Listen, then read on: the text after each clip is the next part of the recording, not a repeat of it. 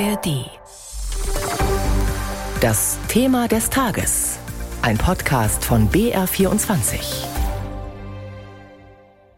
Es gibt Vorwürfe gegen den Autobauer BMW. Ein wichtiger Zulieferer soll Umwelt- und Arbeitsstandards verletzen. Recherchen von NDR, WDR und Süddeutscher Zeitung legen den Verdacht nahe, dass aus der Kobaltmine Bouazer in Marokko große Mengen hochgiftiger Stoffe in ein Flusstal gelangen. Außerdem beschweren sich Minenarbeiter, dass ihnen Sozialleistungen vorenthalten wurden und dass die Sicherheitsstandards nicht eingehalten werden. Das Lieferkettengesetz, das seit Anfang des Jahres gilt, verpflichtet ja große deutsche Unternehmen eigentlich dazu, genau zu prüfen, ob Zulieferer Menschenrechts- und Umweltstandards einhalten. Aber geht das überhaupt? All das klären wir in unserem Thema des Tages. Zunächst aber die Frage, wofür man Kobalt eigentlich braucht und wo er herkommt. Joachim Dangel fasst das in aller Kürze zusammen. Kobalt ist ein begehrter Rohstoff. Er wird unter anderem in der Batterieherstellung für Smartphones, Tablets und eben Elektroautos benötigt. Der Löwenanteil des weltweiten Kobaltvorkommens stammt aus Afrika und dort vor allem aus dem Kongo. Allerdings wird der Rohstoff im Kongo unter katastrophalen Bedingungen abgebaut, häufig von Kindern. Aus diesem Grund verwendet BMW nach eigenen Angaben kein Kobalt mehr aus dem Kongo. Das Unternehmen bezieht demnach ungefähr ein Fünftel seines Kobaltbedarfs aus Marokko. Der Rest kommt aus Australien. BMW hat also durchaus ein Auge darauf, wo der Kobalt herkommt. Doch einen sauberen Rohstoff zu bekommen, ist offenbar nicht so leicht. Im Fall der marokkanischen Mine, die jetzt in der Kritik steht, hatte ein Journalistenteam vor Ort recherchiert. Darunter Benedikt Strunz vom NDR. Mit ihm habe ich über die Ergebnisse der Recherche gesprochen. Und ich habe ihn gefragt, wie es dazu kam, dass Sie in Marokko überhaupt recherchiert haben. Gab es da Hinweise darauf, dass in der Mine etwas nicht stimmt? Es gibt da in der Region schon wirklich seit vielen Jahren Beschwerden über diesen Minenbetreiber Managem. Da gibt es den Vorwurf, dass eben Managem ein ganzes Tal vergifte, dass da giftige Stoffe aus der Mine rauslaufen würden. Es gibt auch äh, immer wieder die Vorwürfe, dass da eben der Arbeitsschutz nicht richtig ernst genommen wird. Mhm. Allerdings ist es so, das spielt sich alles auf lokaler Ebene ab und so eine große Untersuchung, eine große Berichterstattung dazu gab es nicht. Und dann haben wir eben uns mit Kollegen aus Frankreich und Marokko zusammengetan und haben gesagt, lasst uns das mal ganz genau anschauen. Welche Verstöße gegen Umweltstandards haben Sie denn festgestellt und wie eklatant sind die? Wie schaut es da genau aus auf dem Gelände, in der Umgebung und so weiter? Ja, wir sind erstmal in eine kleine Oase gefahren, Sidi Blal, die ist etwa sieben Kilometer flussabwärts von dieser Mine gelegen, haben da mit einem Dattelbauern gesprochen, das war so ganz eindrücklich. Und der hat mir dann seinen Garten gezeigt, gesagt, hör mal zu, guck mal, hier, siehst du diesen Mandelbaum, der ist abgestorben. Das ist einer von vielen, mir sterben hier die Sachen ab. Und das liegt an der Mine. Und dann haben wir eben gesagt, gut, wir nehmen da jetzt Wasserproben, wir wollen das mal genau wissen, haben bei ihm Wasserproben genommen, sind dann hoch zur Mine gegangen. Das musste alles relativ geräuschlos passieren, weil ähm, man da Journalisten jetzt nicht unbedingt gern sieht im Umfeld dieser Mine und haben dann an der Mine auch äh, Proben gezogen, haben uns die Mine dann auch angeschaut, haben gesehen, dass da diese Schlemme der Mine, also die Reststoffe da wirklich überall rumliegen. Und dann muss man sagen, waren wir ziemlich erschrocken, äh, als wir dann in Deutschland diese Analyseergebnisse hatten, äh, denn die zeigen, da fließt Arsen raus offenbar wie nichts Gutes. Also ich kann einmal einen Vergleich sagen, der Trinkwassergrenzwert der Weltgesundheitsorganisation WHO liegt bei 10 Milligramm äh, Arsen pro Liter. In der Probe direkt an der Mine haben wir ein Arsengehalt von 18.900 Milligramm. Und da sagen eben deutsche Wissenschaftler, man muss da sofort handeln. Mhm. Diese extremen Schäden für die Umwelt, die sind das eine. Sie haben aber ja auch mit ehemaligen und aktuellen Arbeitern der Mine gesprochen und auch mit Gewerkschaftsvertretern und die haben schwere Vorwürfe gegen das Management erhoben. Worum geht es da im Detail? Ja, zusammengefasst kann man sagen, da geht es äh, um zwei Themen. Das ist einmal das Thema Arbeitssicherheit und Sozialleistung und zum anderen das Thema Umgang mit Gewerkschaften. Mhm. Wir haben mit Leuten gesprochen, die gesagt haben, wir haben hm, zu wenig Schutzausrüstung. Die meisten Leute da unten unter Tage haben keine Atemmasken. Ähm, es gibt gefährliche Stollen, in die man dann rein muss. Äh, Im Falle von Berufskrankheiten, wenn jemand eine Staublunge hat, und das kommt wohl oft vor, würden die Leute einfach auf die Straße gesetzt. Mhm. Es gäbe Kettenverträge, ganz kurze. Und Gewerkschafter haben uns eben berichtet, kritische Gewerkschaften, die seien da überhaupt nicht zugelassen, die würden wirklich äh, bekämpft. Und das alles widerspricht natürlich eigentlich dem Geist des Lieferkettengesetzes. BMW ist in der Pflicht, äh, das Lieferkettengesetz zu erfüllen.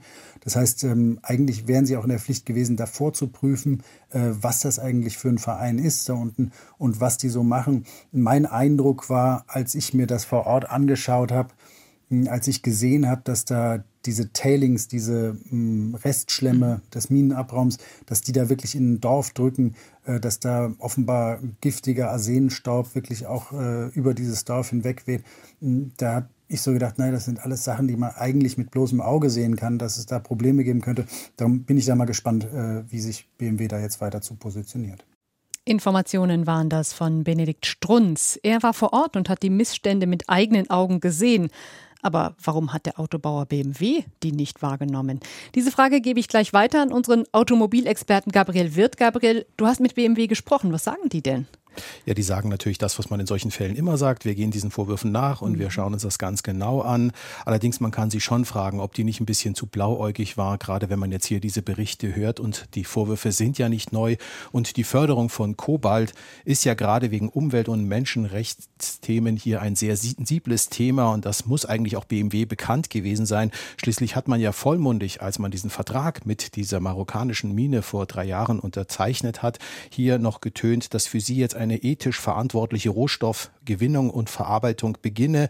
Und man sei jetzt hier ganz am Anfang der Wertschöpfungskette. Man beschäftige sich intensiv mit den Lieferketten für Batteriezellen bis in die Rohstoffminen hinein. Und muss man sich jetzt schon mal fragen, was diese Aussagen wert sind.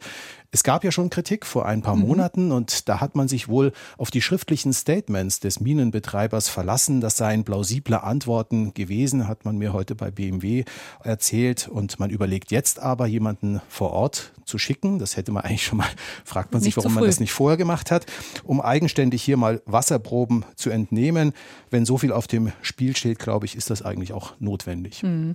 Jetzt haben wir ja gehört, dass es nicht nur an den Umweltstandards hapert. Es gibt auch vor Vorwürfe in Sachen Arbeitsbedingungen. Wie will der Konzern da handeln? Ja, das muss man dann wahrscheinlich auch vor Ort sich selber hier anschauen, mhm. weil es ist ja auch ein wichtiges Thema. Schließlich hat BMW ja auch versprochen, es heißt ja immer Umwelt- und Sozialstandards. Und mehr noch, es gibt hier eine entsprechende Richtlinie auch vom BMW-Konzern. Die kann man auch bei der Internetseite hier nachlesen und kann mhm. sich auch mal hier kontrollieren, ob die eigentlich den eigenen Ansprüchen gerecht wird. Weil die Lieferanten müssen diese eben auch anerkennen und dazu gehört insbesondere die Achtung der Menschenrechte und die verantwortungsvolle Gewinnung von Rohstoffen.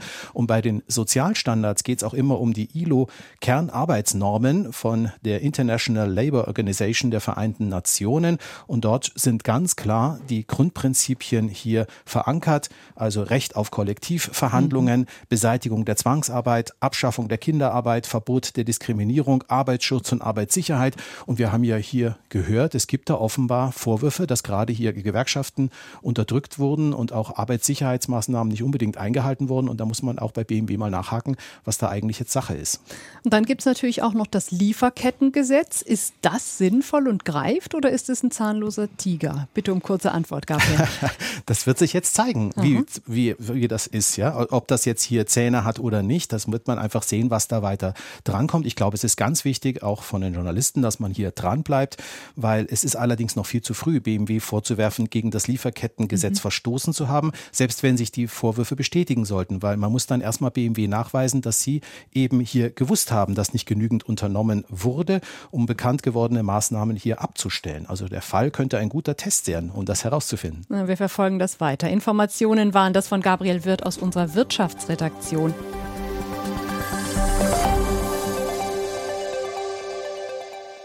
Hi, mein Name ist Hendrik Bolz. Ich bin Autor, Musiker und Ostdeutsch. Und ich bin Don Pablo Mulemba, Reporter, Lebemann und genau wie Hendrik, Ostdeutsch. Wir haben einen Doku-Podcast gemacht. Er heißt Springerstiefel, Fascher oder Punk. Es geht um Geschichten von Menschen, die, anders als wir beide, den Mauerfall als Kinder und Jugendliche bewusst erlebt haben und im wilden Osten der 90er ihren Weg finden mussten. Was wäre passiert, wenn ein Schwarzer bei euch in den Jugendclub gekommen wäre? Was wäre, wenn? Hätte er eine Fahrradkette, was willst du da sagen?